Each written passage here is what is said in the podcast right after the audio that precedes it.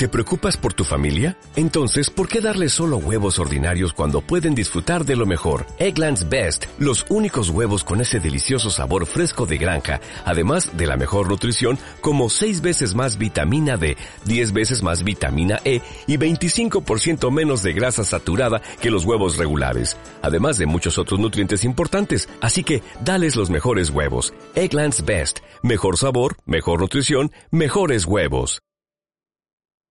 Tecnología y Trading, episodio número 80.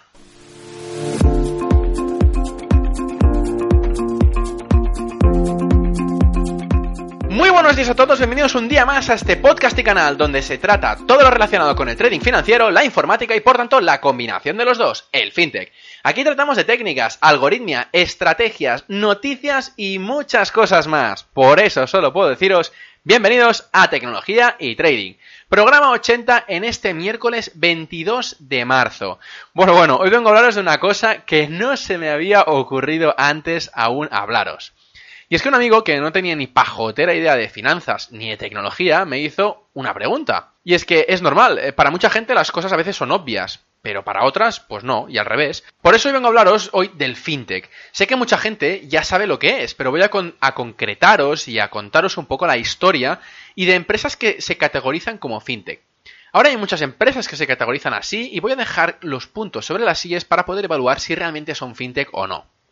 Pero antes, como siempre os digo al principio de cada podcast, ferranpe.com, cursos a tiempo real de todo lo necesario para empezar con el trading, con la tecnología y con la programación para crear las herramientas necesarias y las bases para hacer tu trading y tu tecnología para inversión.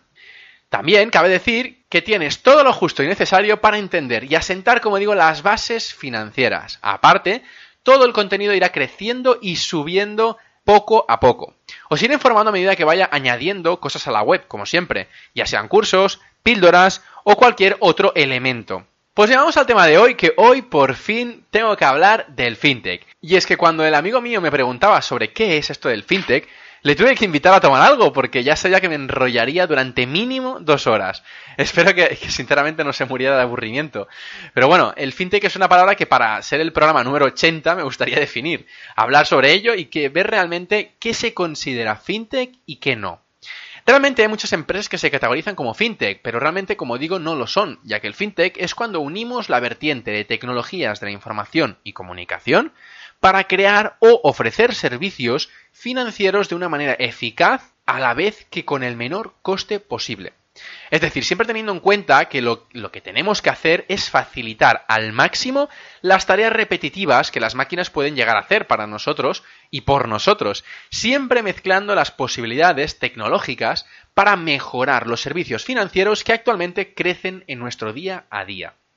La definición exacta de fintech es la mezcla o la suma entre financial y technology, o lo que se traduce como todo lo relacionado con finanzas y la posibilidad de utilizar la tecnología para tratar de solucionar problemas financieros. A eso lo podríamos categorizar como fintech, es decir, como digo, tecnologías que ofrecen servicios financieros totalmente lejanas a las empresas tradicionales y las que estamos tan acostumbrados a pensar como intermediarios bancarios, brokers o otras empresas que se dedican al sector empresarial financiero y que no utilizan la tecnología como base general, sino como una herramienta más para dar servicio a sus clientes.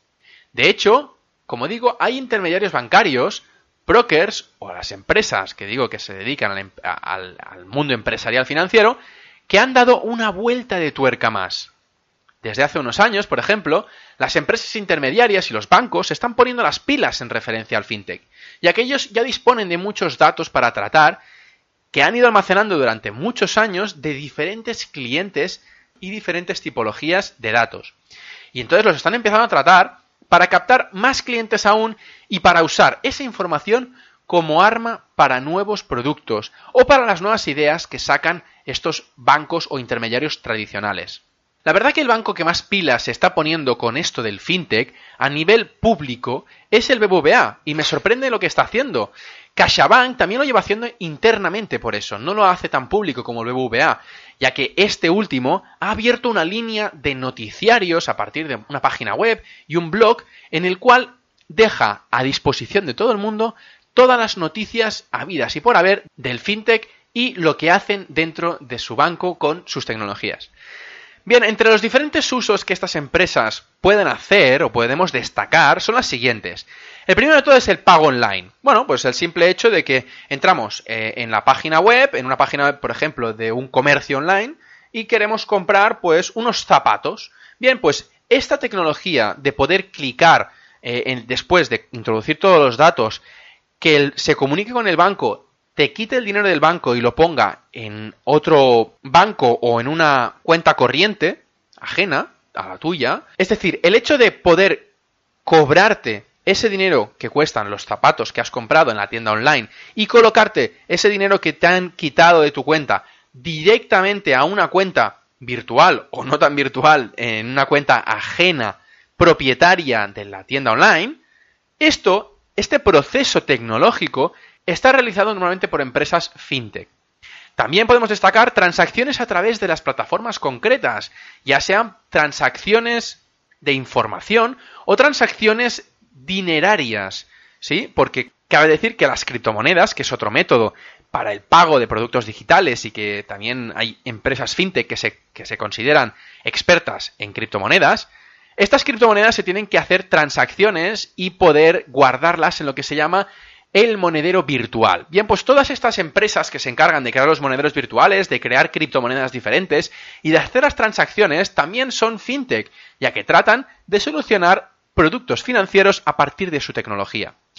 En cuanto a banca online, y gestión de tus ahorros o de tu dinero dentro de esta banca online, también podemos destacar que son empresas fintech, porque son empresas que utilizan Big Data, es decir, la información que tienen dentro del banco y de los usuarios con su dinero, y que la tratan para mejorar la experiencia de usuario día a día.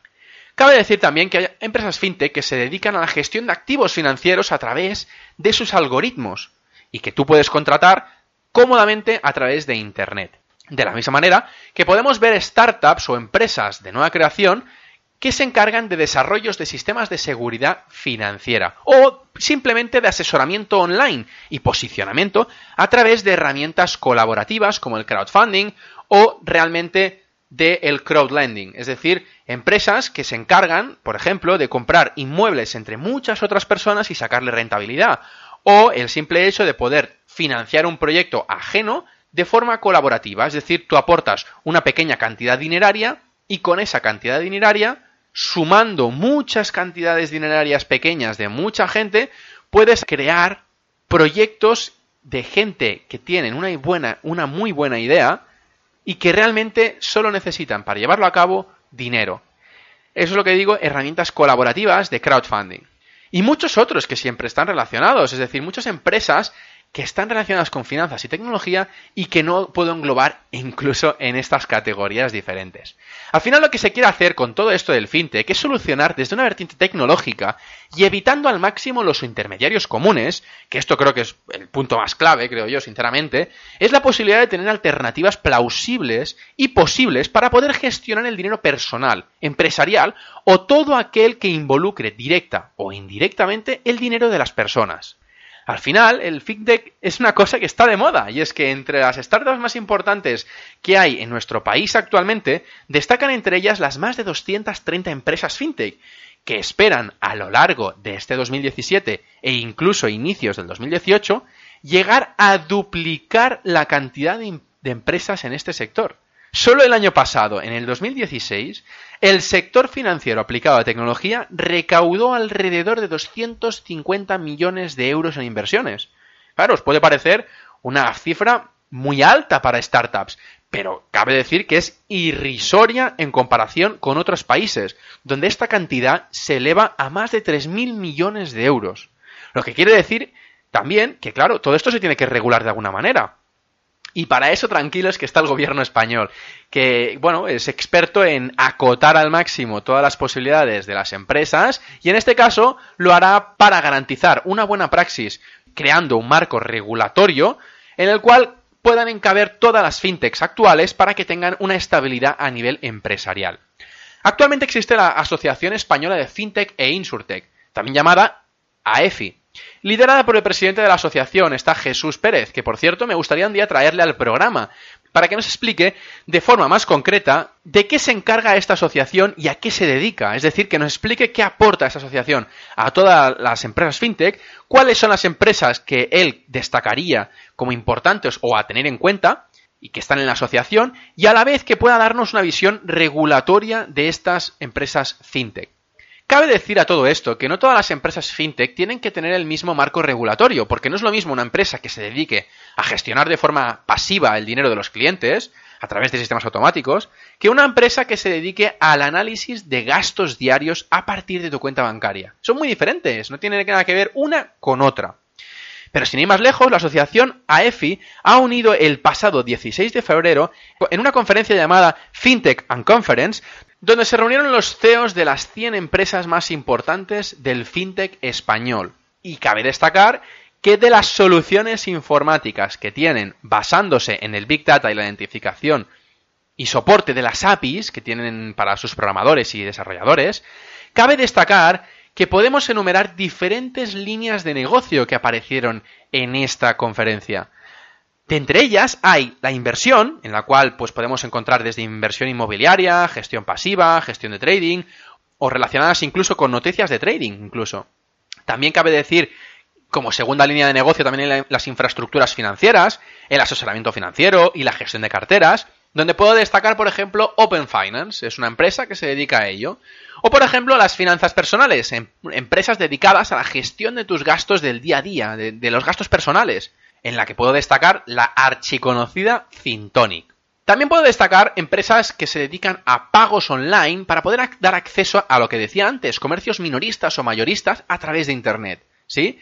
También hay, de entre muchas otras, empresas relacionadas directa o indirectamente con intercambio de divisas. Entre ellas puedo destacar también la gran conocida Cantox, que se dedica a ello, ¿no? A poder hacer intercambio de grandes capitales entre diferentes empresas de diferentes países y diferentes divisas. También cabe decir que hay empresas dedicadas a la gestión a nivel financiero de empresas y particulares, es decir, gestorías, de las cuales destaco, entre otras, y asesoría o Captio, ¿sí? También, por último, quiero destacar las empresas de préstamo, que son empresas que ofrecen préstamos a través de Internet con pocos clics y con una rapidez casi inmediata. La verdad es que es de las que más hay en cuanto a fintech español. Y puedo destacar, entre otras, a Plázame entre muchas empresas, startups de este sector. Otra, por ejemplo, que es de crowdfunding, que también se engloba dentro de los préstamos, a una empresa conocida como Berkami. ¿Sí? Os dejo en la descripción del programa una foto de esta empresa y cómo se organiza a nivel de mapa estas empresas Insurtech y también FinTech dentro del panorama español. Es una fotografía sacada de una web, SpanishFintech.net, y hace una vista rápida de todas y cada una de estas empresas que asistieron a este evento, que hizo, como digo, la Asociación Española de FinTech e Insurtech. Aquí podréis ver todas y cada una de las diferentes empresas, cómo se distribuyen entre ellas y ver cómo se organiza, como digo, en el panorama español a nivel de fintechs. Y nada más, hasta aquí el podcast de hoy. Recordad que pasado mañana, el último capítulo de la semana, los viernes, traigo a un invitado de alto copete. Ya veréis qué os cuenta, pero tiene un currículum impresionante. Ha trabajado en multitud de sitios, y aunque venga del ámbito universitario, es envidiable el conocimiento que tiene. La verdad es que es una pasada y un orgullo tenerlo en el programa, o sea que no os lo, no os lo perdáis para nada. De hecho, para no, para no hacerlo, podéis suscribiros al canal y darme un me gusta en iVoox y 5 estrellas en iTunes. Muchas gracias a todos. Cualquier pregunta me la podéis hacer en ferrampe.com barra contactar como siempre. Y nada más. Hasta el viernes.